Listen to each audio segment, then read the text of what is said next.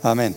Damos gracias a Dios por esta alabanza y gracias al equipo de alabanza que nos ha guiado para estar aquí cantando. Y vamos a seguir nosotros con nuestro estudio del capítulo 9 de Hechos. Y vamos a aprender hoy que a veces Dios nos puede dar muchas sorpresas. La semana pasada dejamos a la iglesia eh, a través de Felipe, incursionando en la última etapa de la agenda divina dada por Jesús en relación a lo que nosotros conocemos como la Gran Comisión. La Gran Comisión de hacer discípulos a todas las naciones. Nosotros vemos una iglesia que está creciendo, muchos se van añadiendo. Sin embargo, yo creo que lo que Lucas pone ahora en hechos aquí es algo que, que no se estaba esperando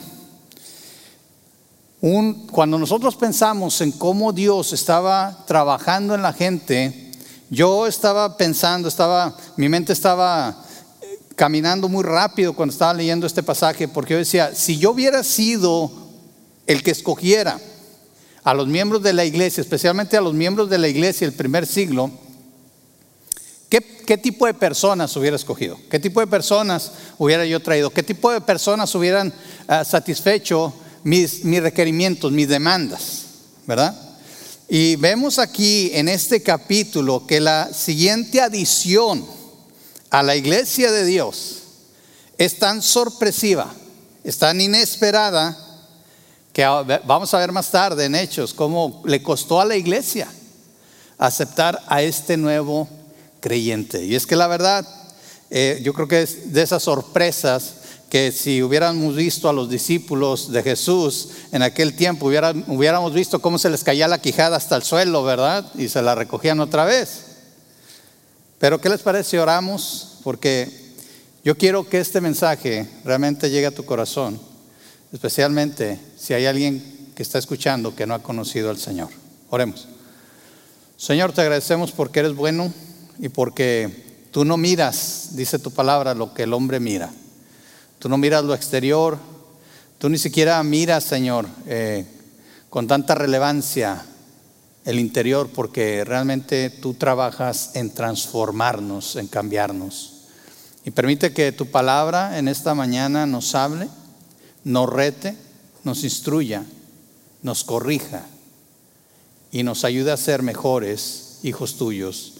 Y por qué no, Señor, si hay alguien que está escuchando hoy, permite que esa persona, si no te ha conocido, te pueda conocer y pueda ser transformada, así como esta persona que vamos a ver hoy en tu palabra.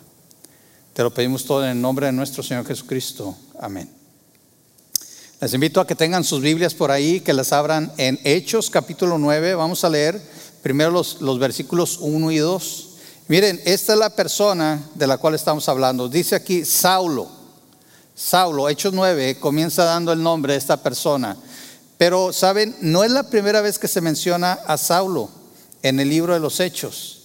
En Hechos 7:58 nos dice así, y echándole fuera de la ciudad, le apedrearon hablando de Esteban, y los testigos pusieron sus ropas a los pies de un joven que se llamaba Saulo. Pero lo interesante de este versículo en Hechos 9, 1 y 2, es que aquí se nos dice o se nos muestra el corazón de Saulo. Dice, Saulo respirando aún amenazas y muerte contra los discípulos del Señor, vino al sumo sacerdote y le pidió cartas para las sinagogas, de Damasco, a fin de que si hallase algunos hombres o mujeres en este camino, los trajese presos a Jerusalén. Fíjense bien, aquí está hablando del carácter de Pablo. ¿Quién era Pablo? ¿Sí? Nosotros sabemos algunas cositas de Pablo. Nosotros sabemos que Pablo era fariseo, que era muy bien educado, educado a los pies de Gamaliel, una persona muy respetable, ¿verdad? El Sanedrín, que era joven, tenía entre sus 20, sus 30 años, eh, jovencito, ¿verdad? Ya para los que llegamos a los 40, pues era un bebé casi, ¿verdad? Pero también sabemos que era posiblemente de una familia acomodada de la ciudad de Tarso. ¿Por qué sabemos esto? No sé si recuerdan que Saulo era, tenía doble ciudadanía. ¿Verdad? Tenía doble ciudadanía, era, era judío, pero también era romano. Ahora, algo muy interesante es que es muy probable que Saulo era romano de nacimiento. ¿Qué quiere decir? Que su padre o su abuelo habían comprado la ciudadanía romana. Para comprarla, para obtener el derecho a votar en Roma, se tenían que pagar una cantidad semejante a 18 meses de salario. Yo no sé cuántos de ustedes han visto 18 meses de su salario juntos alguna vez, ¿verdad? Pero yo estoy seguro que si hubieran visto ese dinero juntos no lo hubieran dejado ir tan fácil, ¿verdad? Pero esto significa que es muy probable que la familia de Saulo era bien acomodada y también por el hecho de que él hacía tiendas. Él tenía este oficio, él, estaba educado en hacer tiendas. Sin embargo, si ustedes estudian, van a ver que los materiales para hacer estas tiendas eran caros, especialmente uno que se usaba, que era hecho de pelo de cabra. Ahora, esto es lo que sabemos de, Saulo como persona. Pero saben, nosotros sabemos, vemos personas, hay un dicho que dice en México, caras vemos, corazones no sabemos, ¿verdad? Han oído ese dicho, ¿verdad? Si lo han oído por ahí, ¿verdad? A veces vemos personas, se ven, muy buena gente y resulta que no, ¿verdad? Nos dan la cuchillada por la espalda. Pero en estos dos versículos vimos cómo Pablo respiraba, dice aquí, amenazas y muerte. El suelo de Pablo era lo que lo llevó a odiar a los cristianos. Él estaba seguro, fíjense bien, él estaba 100% seguro de que los cristianos eran blasfemos. A él, no sé si les ha pasado, pero a veces yo oigo cosas, eh, oigo la escritura mal usada y yo le digo a mi esposa, hasta el hígado se me torció, ya, ya, no sé si lo tengo de este lado o de este lado, ¿sí? Y, de eso como que nos enoja oír que la palabra de Dios sea mal usada, sea, sea, usada incorrectamente. Bueno, así estaba Pablo. Pablo era estudioso, él no, no era un ignorante de la palabra de Dios, era fariseo de fariseos, se lo dice. Él era, por así decirlo, un doctor de la ley en aquel tiempo. Y él odiaba a los cristianos. Para él los cristianos eran unos blasfemos. Creer y predicar a Jesús como el Hijo de Dios era lo mismo que una blasfemia. Los judíos entendían esa expresión y como Jesús mismo lo declaró para Pablo, Jesús también era un blasfemo. Este celo lo mostró exteriormente con un odio, un odio genuino. Él lo mostró también cuando él estuvo enfrente de Esteban y consintió su muerte. Hechos 8.1 nos dice, y Saulo consentía en su muerte.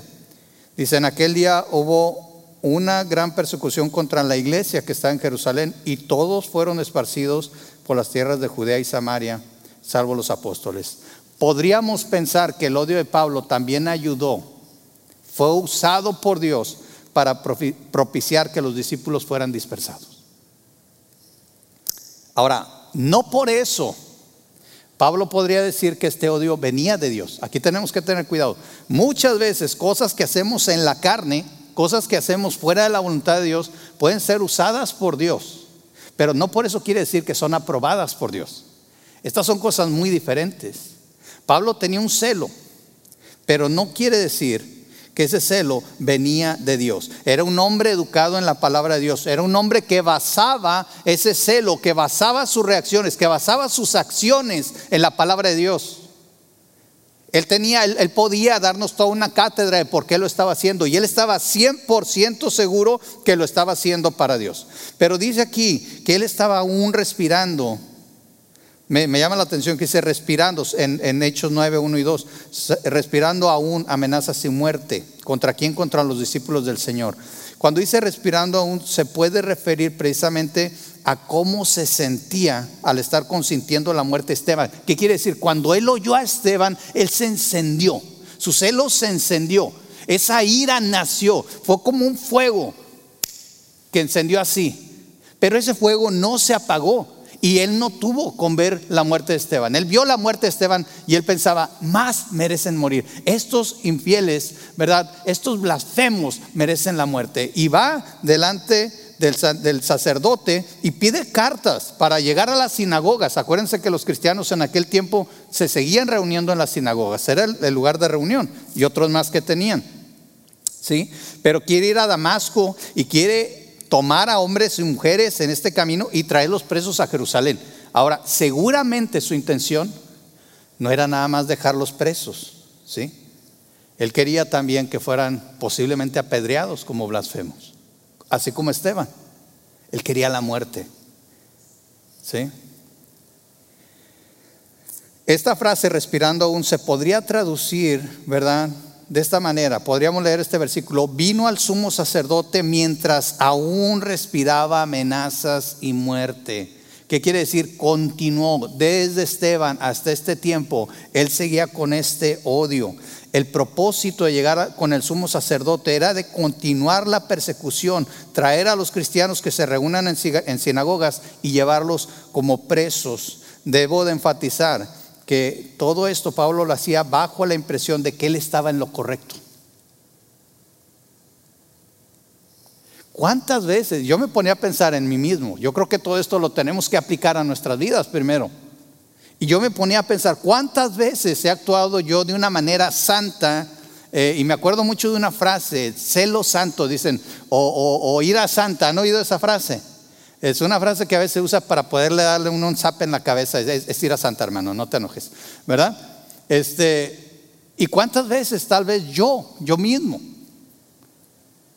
me he justificado en una ira santa y a lo mejor he usado versículos bíblicos y la palabra de Dios, pero no he estado actuando de acuerdo a la voluntad de Dios. ¿Sí? Él estaba seguro que estaba haciendo la voluntad de Dios. Fíjense bien, él, mismo dice, eh, eh, sabemos que era un conocedor de las palabras. Filipenses 3, 4 al 6 dice, aunque yo tengo también de qué confiar en la carne, si alguno piensa que tiene que confiar en la carne, yo más circuncidado al octavo día del linaje de Israel, de la tribu de Benjamín, hebreo de hebreos, en cuanto a la ley fariseo, en cuanto al celo, y aquí lo menciona él, en cuanto al celo, por si acaso alguien dudara que era celoso, dice en cuanto al celo, dice yo fui perseguidor de la iglesia. Y déjeme decirle una cosa, no creo que aquí lo está diciendo con, con orgullo, pero le está diciendo de una manera por decir, miren, si, si nos vamos a poner al tú por tú, ¿Quieren saber lo que es celo? Yo perseguía a la iglesia. En cuanto a la ley, dice fariseo. En cuanto al celo, perseguidor de la iglesia. En cuanto a la justicia, que es en la ley. Esto está duro, dice, irreprensible. O sea, Pablo se está presentando aquí, él no es un ignorante, él no es un neófito de la palabra, él conocía la palabra pero era un neófito del Evangelio. Él no conocía, no entendía, es más, no conocía realmente quién era Jesús. No había entendido la palabra en cuanto a Jesús. Él nos dice aquí claramente, él fue un perseguidor de la iglesia movido por su celo religioso. Y claro que lo dice en cuanto a celo, pero qué curioso que no, no lo pone como algo que venía de Dios. Él era movido por un celo religioso, pero no era movido por Dios. Y no sé si entendemos la gran diferencia. Mis hermanos, Santiago dice que la ira del hombre no obra la justicia de Dios. Este versículo lo vamos a ver, pero quiero que entendamos, una cosa es lo que hacemos por un celo religioso que puede nacer de nosotros mismos y otra cosa es lo que hacemos por la voluntad de Dios. Nosotros vemos a Pablo que él persiguió a la iglesia por un celo religioso, no por Dios. Esta es una lección para nosotros, tenemos que aprenderlo. A veces, como dije, usamos esta frase, celo santo, para justificar lo que hacemos o lo que no hacemos. ¿Sí? Pero son cosas que a veces no agradan a Dios. Debemos de buscar que el Espíritu Santo, que sea el Espíritu Santo el que nos use. Que sea el Espíritu Santo el que nos ayude a aplicar la palabra correctamente. ¿Sí? Que aun cuando juzgamos a los demás, porque tristemente a veces lo hacemos, lo hacemos bajo nuestros estándares, porque realmente la Biblia dice que no debemos de juzgar a nadie. Fíjense bien, dice eh, este hombre, este hombre estaba siendo guiado por su carne y no por el Espíritu. Por eso, fíjense lo que pasa. Vamos a Hechos 9, 3 al 9.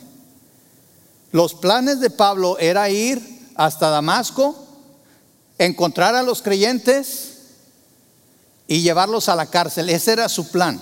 Ahora, ¿cuál es el plan de Dios? aquí vemos claramente que Dios tiene su propia agenda. No importa lo que tú pienses, no importa lo que pienses que estás haciendo para Dios. Si no es de Dios, Dios lo va a cancelar. Dios te va a parar en seco. Y es lo que hace con Pablo.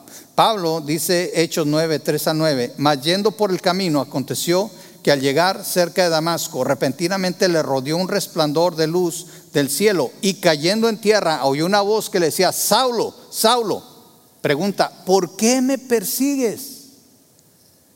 Y él dijo, ¿quién eres, Señor? Y le dijo, yo soy Jesús a quien tú persigues. Esta frase que viene aquí no viene en algunas traducciones, dice, dura cosa te es dar cosas con el, contra el aguijón.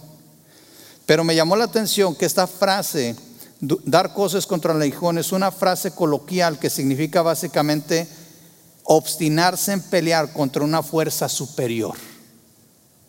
Qué interesante, ¿no? Yo lo había leído mucho, pero nunca, nunca había pensado exactamente a qué, a qué se refería. Cuando dice aguijón, yo, me, yo decía, bueno, pues sí es peligroso ir contra un aguijón. Pero si, si dice, dura cosa te es dar cosas contra el aguijón, es dura cosa es pelear contra una fuerza superior a la tuya. Y eso me recuerda a lo que habían dicho antes en el concilio, cuando quisieron parar a los apóstoles, dijeron, este Gamaliel precisamente dijo, no vaya a ser que nos encontremos peleando contra Dios. y aquí se está cumpliendo eso. Pablo estaba peleando contra Dios, quería pelear contra Dios, pero es como decimos también, ¿verdad? Se puso con Sansón a las patadas, ¿verdad? Dura cosa te es dar cosas. Y no sé, esta frase no viene en algunas, en algunas eh, traducciones bíblicas, pero yo creo que lo más impactante aquí para Pablo, no sé si notaron, que él empieza aquí. Lucas nos dice que cuando Pablo ve este resplandor, él pregunta, ¿quién eres? Y usa la palabra Señor. Aquí Pablo está reconociendo con todo su conocimiento que él está viendo algo que era divino.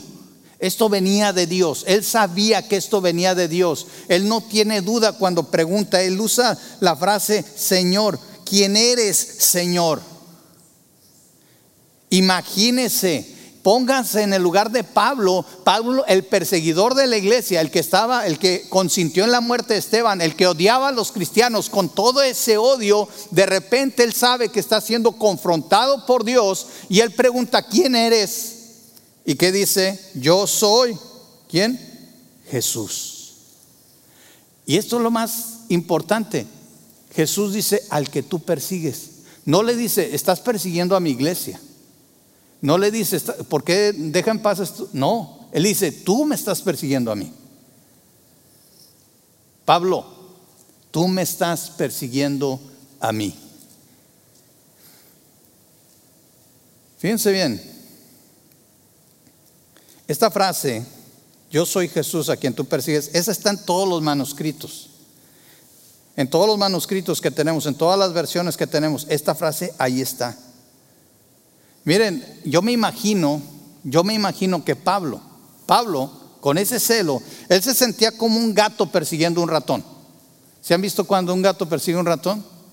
Él, se sentía grande, se sentía fuerte, traía cartas, tenía los recursos, iba con gente, iba a atacar. Él estaba atacando a los creyentes, como un gato persiguiendo un ratón. Cuando realmente él se da cuenta, ¿sí? Que no estaba persiguiendo un ratón. Él quería perseguir a un león. Qué interesante. Cuando él oye las palabras, yo soy Jesús, él se da cuenta que en vez de estar persiguiendo un ratón, él estaba persiguiendo un león, al león de la tribu de Judá. Él estaba persiguiendo a Dios. Él se da cuenta ahí que entonces lo que había dicho Jesús, que el Padre y él eran uno, era verdad. Fíjense bien, en Hechos 6.9 nos dice después, él temblando y temeroso dijo, Señor, yo me imagino, ¿verdad? Imagínese que de repente usted persiguiendo un ratón se encontrara de frente a un león, ¿cómo se sentiría? ¿Sí? Dice, temblando y temeroso dijo, Señor, ¿qué quieres que yo haga? Otra vez, Señor. Y el Señor le dijo, levántate y entra en la ciudad y se te dirá lo que debes de hacer. Y los hombres que iban con Saulo se pararon atónitos, oyendo a la verdad la voz, mas sin ver a nadie. Entonces Saulo se levantó de tierra y abriendo los ojos no veía a nadie. Así que llevándole por la mano, le metieron en Damasco, donde estuvo tres días sin ver y no comió ni bebió. ¿Cuántos de ustedes han estado sin comer nada por tres días? Y no nada más eso, sin ver nada, imagínense. En el Antiguo Testamento era muy común pensar que podías enfermarte por pecado. Yo me imagino, esto no viene en las escrituras, esto es conclusión mía, yo me imagino que para Saulo el hecho de haberse levantado ciego confirmaba también que había estado tratando de luchar contra Dios y que él había recibido, tal vez en su mente judía estaba pensando, esto me lo merezco.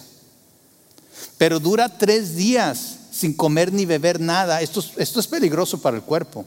Pero yo me imagino que este hombre entró en una depresión terrible. Porque en su celo de servir, de querer servir a Dios, estaba yendo en contra de Dios. Y se dio cuenta, en este momento él se da cuenta que en vez de ser un servidor celoso, fiel a Dios, era un asesino. Era un asesino a sangre fría. Era alguien que consintió en la muerte, que realmente estaba queriendo servir a Dios. Es alguien que pidió cartas para ir a perseguir a los hijos de Dios. ¿Cuántos de nosotros? ¿Cómo, cómo te sentirías? Tú ponte en su lugar. Curiosamente, ¿verdad? Tres días también, los mismos que el Señor estuvo en la tumba, los mismos que Jonás estuvo en el vientre de la ballena. Tres días, tres días, pienso yo, de agonía. Tres días de estar luchando consigo mismo, de estar repasando las cosas que había hecho, tal vez repasando en su mente las escrituras, tantas cosas que había leído acerca del Mesías y viendo cómo era posible que entonces este hombre que había clamado que era el Hijo de Dios realmente lo era, si no era un príncipe, si no tenía poderío, era el hijo de un carpintero, era una persona que juntó 12, 120 discípulos y nada más. ¿Cómo iba a poder este hombre, este carpintero, traer libertad a toda una nación? Lo que él no sabía es que Jesús no vino a traer libertad a una nación. Jesús vino a traer libertad a todo el mundo, a todo aquel que cree. Ahora, no sé si has notado que Dios en los momentos más oscuros de tu vida no te deja solo. Dios está siempre ahí, lo veas o no, lo creas o no en los momentos más difíciles, en los momentos más oscuros de tu vida, en estos momentos que estamos pasando por esta situación, Dios está con nosotros, Dios está contigo, Dios está conmigo, Dios está aquí. Y Dios no deja a Saulo en su ceguera, no lo deja solo, le manda un mensajero. Hechos 9, 10 al 17. Entendemos que Pablo ahora necesitaba guía Pablo estaba confundido y Dios no lo deja solo. Pablo ya llevaba tres días sin comer ni beber, probablemente debido al choque emocional, el choque espiritual. Yo, yo siento que estaba en una depresión en este encuentro con Jesús. Él se sentía culpable. Yo creo que eran los, tiempos más oscuros, más, más que una, una, una oscuridad física, era una oscuridad espiritual al darse cuenta quién era realmente él. Imagínense, después de ser el, ultra plus, very nice, fariseo, baja al más vil pecador, a un asesino. Por eso Dios le manda un mensajero, Ananías.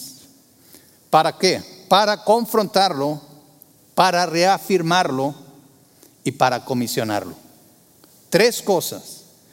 Dice Hechos 9, versículos 10 al 17 o 10 al 12. Había entonces en Damasco un discípulo llamado Ananías, a quien el Señor dijo en visión, Ananías, Y él respondió, heme aquí, Señor, rápido, ¿verdad? Heme aquí, aquí estoy, Señor. Yo creo que era algo emocionante. Pero le dice el Señor, levántate y ve a la calle que se llama derecha y busca en casa de Judas uno llamado Saulo de Tarso, porque aquí él ora. Fíjense bien, ya Saulo estaba orando y ha visto en visión a un hombre llamado Ananías. Ojo, Dios ya había respondido. No había llegado la ayuda, pero Dios ya le había revelado a Pablo quién iba a ir. Y hasta el nombre. Vio en visión un, varón llamado Ananías que entra y le pone las manos encima para que recobre la vista. Hermoso, hermoso ver cómo el Señor, siempre en los momentos más, más oscuros, no solamente no nos deja, pero está con nosotros y nos da esperanza. Ahora, ¿cuál creen que fue la respuesta de Ananías? Ahora, Ananías dijo, Ananías le dijo el Señor y él se paró, yo me imagino que se levanta y dice, sí Señor, heme aquí, aquí estoy, aquí, lo que tú digas, ¿a cuántos vamos a salvar hoy? ¿Verdad? ¿Cuántos? Dímela, yo lo que sea, ahorita, aquí, ya tengo las sandalias limpias, listas así, ¿verdad? Para correr. Pero no dice Ananías, este, Señor, o sea, he oído por ahí o sea, no, creo que chisme, ¿verdad? Pero he oído de muchos, o sea, tengo testigos, Señor. Acuérdense, los testigos eran muy importantes en la cultura judía. He oído de muchos acerca de este hombre. ¿Cuántos males ha hecho a tus santos? Yo me lo imagino así, a tus santos, Señor, a ti. Sí, así como cuando, o sea, no es chisme, es para que ores, ¿verdad? Es para que ores, nada más. ¿Cuántos males ha hecho a tus santos en Jerusalén? Y aún aquí, aún aquí en Damasco, tiene autoridad de los principales sacerdotes para prender a todos los que invocan tu nombre. Fíjense cómo el chisme ya se había corrido. Saulo pidió cartas en Jerusalén y acá en Damasco ya sabían. Ya sabían. Pero me llama la atención. Podríamos tomar esto de dos, de dos maneras. Una, o Ananías tenía miedo. Tal vez pensó, tal vez Saulo anda de encubierto, ¿verdad? Anda de doble agente o algo así, o quiere infiltrarse. Esa es una. Pero saben que yo siento aquí, aclaro, esto es mi percepción, pero pienso que a veces pudiera ser que le pasó a Ananías lo que a veces nos pasa a nosotros. Que pensamos que esa persona no es digna de recibir el Evangelio. Lo que le pasó a Jonás, siempre pienso en Jonás y veo cómo Jonás huyó de la voluntad de Dios porque él no quería que Nínive se arrepintiera, él quería que Nínive recibiera su castigo. Él quería, Nínive, o sea, eh, los ninivitas eran, eran una nación despiadada, eran malos, eran malos, ellos merecían realmente ser destruidos, hablando en términos humanos, pero Dios les daba otra oportunidad. Y pienso que Ananías le, está diciendo esto al Señor como diciendo, Señor, no lo merece. Puede ser, o sea, ustedes pueden pensar que a lo mejor es miedo, pienso que a lo mejor sí había algo de, precaución, pero creo que era más bien como decir, Señor, lo que quieras, pero ahí no, no creo que lo merezca. Por eso el Señor le responde de esta manera. Dios no le hace caso a las quejas de Ananías, más bien le revela los planes que él tenía para Saulo. Fíjense bien lo que dice en Hechos 9, 15 al 16. El Señor le dijo, ve Ve porque instrumento escogido me es este, para llevar mi nombre en presencia de los gentiles y de reyes y de los hijos de Israel, porque yo le mostraré cuánto le es necesario padecer por mi nombre. Wow. Mira, Ananías, no pongas pretextos. Tú ve, yo sé lo que voy a hacer. Lección para nosotros. Cuando Dios nos pida algo, hay que hacerlo. No cuestionemos a Dios. Dios nunca se equivoca. Y aunque pensemos que no vale la pena, si Dios lo pide, siempre vale la pena, especialmente cuando hablamos de personas. Y lo vemos. Ahora tenemos a un nuevo Pablo. El primer Pablo que vimos era un Pablo lleno de un celo sanguinario. Un celo que lo llevó a actuar, a ser un asesino. Pero ahora vemos un Pablo diferente. Sabemos que espiritualmente algo ya había ocurrido en Pablo o Saulo porque cuando Ananías llega y se presenta con él, lo primero que le dice es, hermano, Dice Hechos 9, 17 al 19. Fue entonces Ananías y entró en, la casa y poniendo sobre él las manos dijo, hermano Saulo, el Señor Jesús que se te apareció en el camino por donde venías, me ha enviado para que reciba la vista y sea lleno del Espíritu Santo. Y al momento le cayeron de los ojos como escamas y recibió al instante la vista. Y levantándose, Pablo fue bautizado. Tenía tres días sin comer, pero lo primero que hizo fue ser bautizado. Ahora, recordemos lo que significa el bautismo. El bautismo es una identificación pública. O sea, lo primero que quiso hacer Saulo es decir, yo ya no voy contra Cristo, yo estoy con Él. No quiero más ser un asesino, no quiero más ir en contra de Dios. Ahora quiero estar con Dios. Dice que fue bautizado y habiendo tomado alimento, se bautizó y lo comió, recobró fuerzas y estuvo Saulo por algunos días con los discípulos que estaban en Damasco. Saulo recibe al Espíritu Santo y es bautizado. No hay duda que Saulo, al momento que Ananías va con él, él ya era salvo. Posiblemente en esos tres días se entregó al Señor. No nos dice las escrituras. Posiblemente fue desde el momento que cayó rendido en el camino a Damasco. Pero imagínate, Pablo el perseguidor, el verdugo de los creyentes, ahora sabiendo el peligro que representaba para su vida, para él mismo, él se bautiza. Recuerden, él, no se bautizó en una iglesia como aquí, donde estamos en privado y podemos cerrar las puertas. Tenía que haber ido a algún lugar público. Ahí donde se bautizó, pudieron haber llegado y matarlo también. Era un traidor para, para todos los fariseos para todo el, Sanedrín, era un traidor. No sé cuántos de nosotros corrimos peligro cuando nos bautizamos, pero yo creo que no muchos. Pero él tenía, él tenía la convicción de que era lo correcto. Fíjense, me, me resuena 1 Timoteo 1.15 donde dice, Pablo, palabra fiel y digna de ser recibida por todos. Fíjense cómo llegó a esto de ser un perseguidor de la iglesia, de, tomar el Evangelio como una blasfemia. Él dice, palabra fiel y digna de ser recibida por todos, que Cristo Jesús vino al mundo para salvar a los pecadores, dice Pablo, de los cuales yo soy el primero. Y no se refiere al primer salvo, sino el primero de los pecadores. Él sabía de dónde el Señor lo había rescatado. Y él sabía también que Dios lo había cambiado. Él lo dice en 2 Corintios 5, 17. De modo que si alguno está en Cristo, nueva criatura es. Las cosas viejas pasaron. Dice, he aquí, todas son hechas nuevas.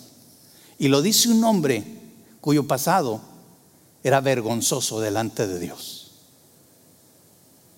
Básicamente está diciendo, lo de atrás ya no importa. Pablo es un claro ejemplo del poder de Dios para salvación y de que es posible ser sinceramente celoso de las cosas de Dios y actuar bajo esos celos, pero estar completamente equivocado. Santiago lo dice, Santiago 1.20, pues la ira del hombre, la ira humana, no produce la vida justa que Dios quiere. Una cosa es la palabra de Dios y otra cosa son tus celos religiosos. No usemos la palabra de Dios como excusa para justificar nuestras malas acciones. Más bien como Pablo, arrepintámonos. Y dejemos que Dios cambie nuestra teología, así como Pablo lo dejó. Tres días, tres días donde él estuvo luchando interiormente. Yo, yo pienso que él se estaba desgarrando totalmente, su corazón estaba siendo desgarrado, su teología estaba siendo desgarrada y reconstruida. Y no solamente eso, le tomó todavía un tiempo, pero él dejó que Dios lo transformara al punto de que él fue útil en la obra. Por favor, hermanos, dejemos que Dios nos transforme al punto de que seamos lo más útiles en la obra de Dios. ¿Sí? ¿Qué hubiera pasado si Pablo hubiera puesto excusas? No pongamos excusas cuando Dios nos llame a hacer algo. Hablando de Ananías, nosotros no somos más sabios que Dios, no podemos decirle a Dios qué puede o qué no, o qué, no puede hacer. Ahora, ¿qué hubiera pasado si Pablo no se hubiera convertido, si no hubiera sido salvo? Nada más para darles un ejemplo. Trece cartas de las 23 que tiene el Nuevo Testamento, hablando solamente de las cartas, estoy dejando afuera los evangelios.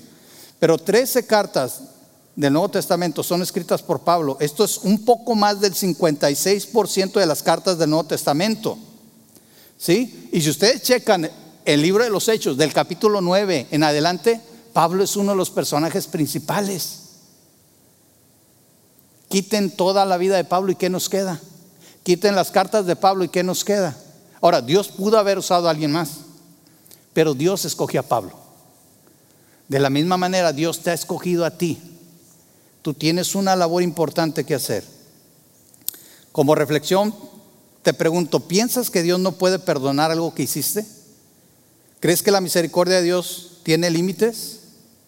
¿Has pensado que Dios no debería de salvar o que no podía salvar una persona, una sociedad o un país en especial? ¿Estás dispuesto a hablarle a personas que no te agradan, por lo menos por obediencia a Dios? Quisiera que veamos en pantalla estas aplicaciones. Y quiero dirigirme primero a personas que tal vez no han aceptado a Cristo en su corazón, porque creen que es imposible que Dios los perdone, que Dios perdone su pasado. Ya no pienses así. No limites a Dios. Solo porque es imposible para ti, no significa que es imposible para Dios. Cree en Él, cree en Cristo, acepta hoy a Cristo como Señor y Salvador. Para nosotros los creyentes, no dejemos de compartir el Evangelio a unas personas con las que nosotros sabemos tienen un corazón endurecido. No limitemos a Dios. Dios va a salvar a quien Él quiera salvar, sea tan terrible como sea. Vamos a orar. Señor, te agradecemos por tu palabra, Señor, y te agradecemos porque sabemos que tienes el poder de salvar a quien tú quieras. Yo te ruego, Señor, si hay personas escuchando en esta tarde, Señor, que no han sido salvas, ruego que ellos puedan depositar su fe, su confianza en ti, porque tú les puedes salvar, Señor. Pero ruego también por cada uno de nosotros, Señor, para que podamos ser usados por ti y dejemos ser, que, que tú nos uses, Señor. Que seamos instrumentos útiles en tus manos y que no pongamos ninguna excusa. Te pido todo esto, Señor, en el nombre de nuestro Señor Jesucristo. Amén.